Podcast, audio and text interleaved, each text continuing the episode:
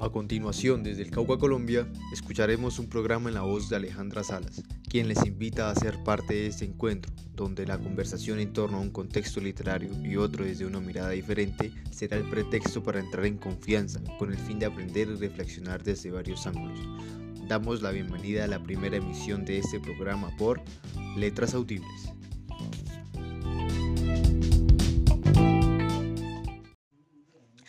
Hola, hola queridos oyentes, les habla Alejandra, estudiante de literatura en la Universidad del Cauca y hoy para nuestro primer encuentro tengo como invitado especial a Brian Steven Díaz, quien desde su perspectiva como estudiante de economía nos dejará ver más allá de las letras. Bienvenido Steven a Letras Audibles. Hola Aleja, es un gusto estar aquí e intercambiar conocimientos contigo. El placer es mutuo. Antes de entrar en materia y conocer al escritor que nos dará cuerda en la misión de hoy, por favor podrías hablarnos del lugar del que procede este. Ok, entonces hablaremos de Rusia. Rusia zarista, para ser precisos. Imaginemos una sociedad en la que todavía el rey era la máxima autoridad y estaba jerarquizada como rey, sacerdotes, nobles, y así hasta llegar a la servidumbre. ¿Quién era esta clase esclavizada? Aunque no tanto como en el feudalismo. Es decir, que en esta época la clase más baja tenían un poco más de privilegios. Em, sí, aunque decir esto puede incurrir para ideas equívocas, pues el trato y el trabajo de fuerza seguían siendo humillantes. Pero la evolución en la historia del hombre han hecho que pequeños esfuerzos que luego se convertirían en grandes produzcan cambios, mejorando la integridad humana para la servidumbre de la época. Oh, claro, entiendo. Siguiendo con el hilo, nos ubicamos en una época en la que el periodo es de transición, ya que existían ideales un poco de feudalismo y otro tanto de capitalismo. El uno reinante hace dos siglos y el otro recién naciendo. Lo que llama la atención, además de los grandes eventos que se fueron presentando. Para contextualizar mejor, dando a conocer el aspecto económico, el zar cobra unos impuestos por los cultivos que recoge la servidumbre, dándoles un pequeño porcentaje a estos como paga, y altos impuestos al rey.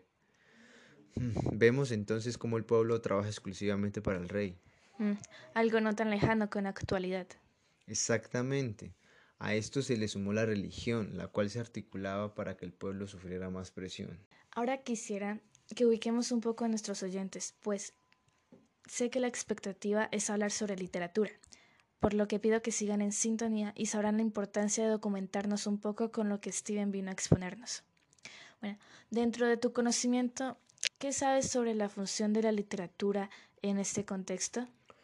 Mm, pues, como seres sociales que somos, sería comprensible saber que dentro de las interacciones del hombre buscamos entender el porqué de la existencia Así que dentro de este contexto nace la literatura como una puerta de escape, una herramienta de expresión, de revelación para decir lo que sentimos, las problemáticas que sufrimos, por lo que creo que en un contexto histórico como este ha sido punto de partida para la escritura de muchos de esta época. Ah, ok, pero ¿cómo, ¿a qué acontecimientos nos referimos? ¿Cómo a qué escritores? Nos encontramos en un periodo donde el zar Nicolás I tenía el poder, un poder absolutista, con ideas de repulsión al liberalismo y a la democracia, caracterizado por la crueldad de, de sus castigos. Ese es el porqué del florecimiento de la literatura y las artes. Por ejemplo, Tolstoy usó el sobrenombre del zar Nicolás Varapalo como título de su homónimo relato. ¿Varapalo? Sí, se le empezó a decir así porque ordenaba al ejército castigar a los condenados, golpeándolos con varas. También dedica a la figura de este zar un capítulo entero en su novela Hadji Murad, retratando lo cruel que éste era. Muchos otros escritores se rebelaron contra este en sus escritos. De hecho, sí, y es hasta este punto donde quería llegar, para destapar el incógnito nombre del escritor del día de hoy. Pues es Fyodor Dostoyevsky. Dostoyevsky nace en un medio bajo, Ahí la regla del día es estar endeudado. No era raro en esta época, ¿sabes? La estructura social hacía que la economía de los pueblerinos no se superara tanto, y tuvieran que sobrevivir a base de deudas, pasando aprietos económicos y con deficiencias de salud. Sí, y más difícil aún se le ponía la vida a Fyodor, ya que era amigo del juego, del azar. Hasta pasó prisión por deudas, imagínate. Así fue. Esto nos hace ver cómo lo que entendemos por providencia toma rutas que producen un florecimiento del género literario. Y lo digo porque Dostoyevsky, aunque llevara una vida muy desordenada, escribía y lo hacía muy bien. Y fueron los sinsabores, las persecuciones, el maltrato, las pérdidas, las experiencias desagradables lo que hicieron despertar su talante, precisamente. Pronto nos daremos cuenta cómo esto se va relacionando aún más. Bueno, Dostoyevsky es famoso por un manojo de obras. ¿Por cuál la conoces tú? Mm, yo, mm, Crimen y Castigo, fue la que me hizo conocerlo. Así es, esa es la obra más famosa de su repertorio.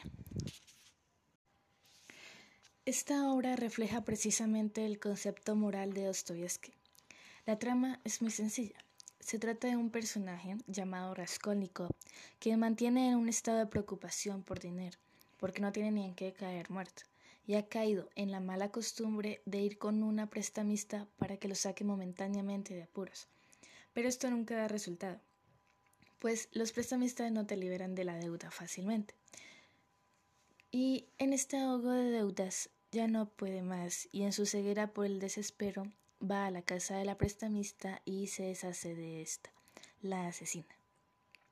Bueno, este es el crimen. El castigo que va a padecer Raskolnikov no es uno cualquiera. Dostoyevsky aquí le da un desarrollo interesante y aparte del castigo que demanda la ley, tendrá un castigo moral, este llega a una etapa de reflexión, de arrepentimiento por el crimen cometido. Y él mismo, estando en la cárcel, se va como purificando, al grado de elevarse por encima del común de los hombres. Aquí se ve un rasgo de la psicología rusa, pues cuando imperaba el comunismo en Rusia, muchos de ellos tomaban esta doctrina como un rasgo más de la religión, hasta el punto de defenderla, con tanto recelo como lo suelen hacer los fanáticos religiosos. Sí, esto se muestra cuando el protagonista purga a su culpa, no tanto por estar en la cárcel, sino por el hecho de sentir arrepentimiento. Señalamos entonces que el tratamiento que le da Dostoyevsky hasta ahora la hace una de las obras maestras de todos los tiempos. Mm, sí, mira, algo interesante son las pistas que deja para la interpretación del texto como el significado del nombre del protagonista. Así es, Raskolnikov en ruso quiere decir decisión, herejía. ¿Y qué más herejía con homicidio? Así es, prácticamente estaba condenado a ese destino. Veamos, por otra parte, podemos seguir ejemplificando. Pobres Gentes, escrito por Dostoyevsky con solo 23 años de edad, fue el inicio de la novela social, siendo su primera obra. Así lo dice el crítico Belinsky, explicaba el proceso íntimo por el cual el escritor se había elevado en su vuelo hasta esa altura, mediante su sola intuición creadora. Pues Dostoyevsky habría escrito como artista, no como teórico o pensador de tesis. Esto hace que se le aprecie aún más esta creación literaria. Pues es impresionante, ¿no? Cómo el contexto histórico, las vivencias, las experiencias dadas según el autor, hace que su creación artística, su creación poética, se fundamente en esto mismo, siendo así que podríamos afirmar la siguiente premisa. Según la posición donde mantengamos el espacio y tiempo en el que tengamos determinado vivir y crecer, nos da argumento para ir en una línea y desglosar nuestra obra, como lo ha hecho Dostoyevsky, como seguro lo han hecho otros autores. En este caso, vimos como Dostoyevsky, quien no tuvo una vida muy buena, pues ya sabemos que fue algo desgraciada, con eventos melancólicos como las pérdidas que ha tenido la vida de sus padres, sus esposas, su hija, su hermano, eh, el cual le heredó muchas deudas, por lo que mantuvo casi toda su vejez en quiebra y por lo que se envició a los juegos de casino. Tuvo ello que haber ocurrido para que en sus obras se hubiera reflejado todo este tipo de acontecimientos. Exactamente. Es a esta reflexión a la que queríamos llegar. Y para que terminemos bien, leeré un fragmento de Pobres Gentes, para que lo emitido hoy se quede en nuestras memorias un poco más de tiempo. Mira, a propósito de pobres gentes, ¿sabías que los mendigos profesionales alquilaban en los barrios pobres niños escuálidos para llamar la atención de los transeúntes? Y si el niño moría durante el día, ellos seguían exhibiéndolo hasta la noche para no perder el precio del alquiler. Esto era muy habitual en la sociedad rusa. Vaya, bueno pues en este fragmento se evidencia este cotidiano escenario. Temblando todo él, llegase corriendo a mí y mostrándome el papel, con vocecilla que tiritaba, dijo Una limosnita, señor. No hay que ponderar el caso, que es claro y corriente, pero ¿qué iba yo a darle? Yo no tenía nada. Pues no le di nada. Y sin embargo me inspiraba tanta compasión.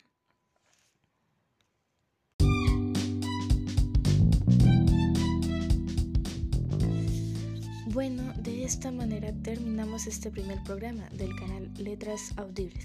Esperamos que haya sido de su agrado y sobre todo que hayamos cumplido con nuestro objetivo de proporcionar perspectivas desde distintas academias, como lo fueron en esta ocasión la literatura y la economía.